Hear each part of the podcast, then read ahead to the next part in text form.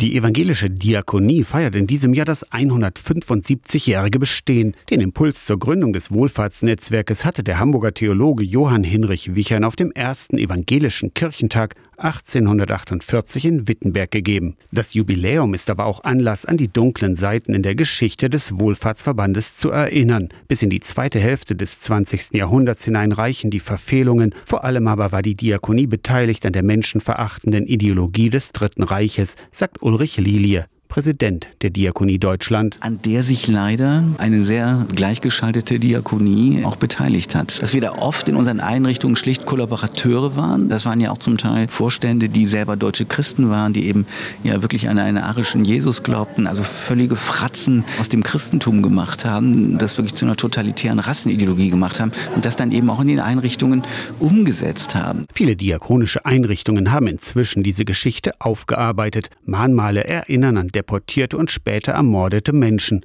Auseinandersetzung mit dieser historischen Schuld bedeutet aber auch Wachsamkeit in der Gegenwart, betont Ulrich Lilie. Wir haben nicht nur in unseren Einrichtungen keinen Platz, sondern denen treten wir auch in der Öffentlichkeit massiv entgegen, sehr leidenschaftlich für die Teilhabe jedes Menschen, egal was er glaubt, egal ob er Humor hat oder nicht oder was er kann oder nicht kann. Aus der Kirchenredaktion Torsten Kessler, Radio SAW.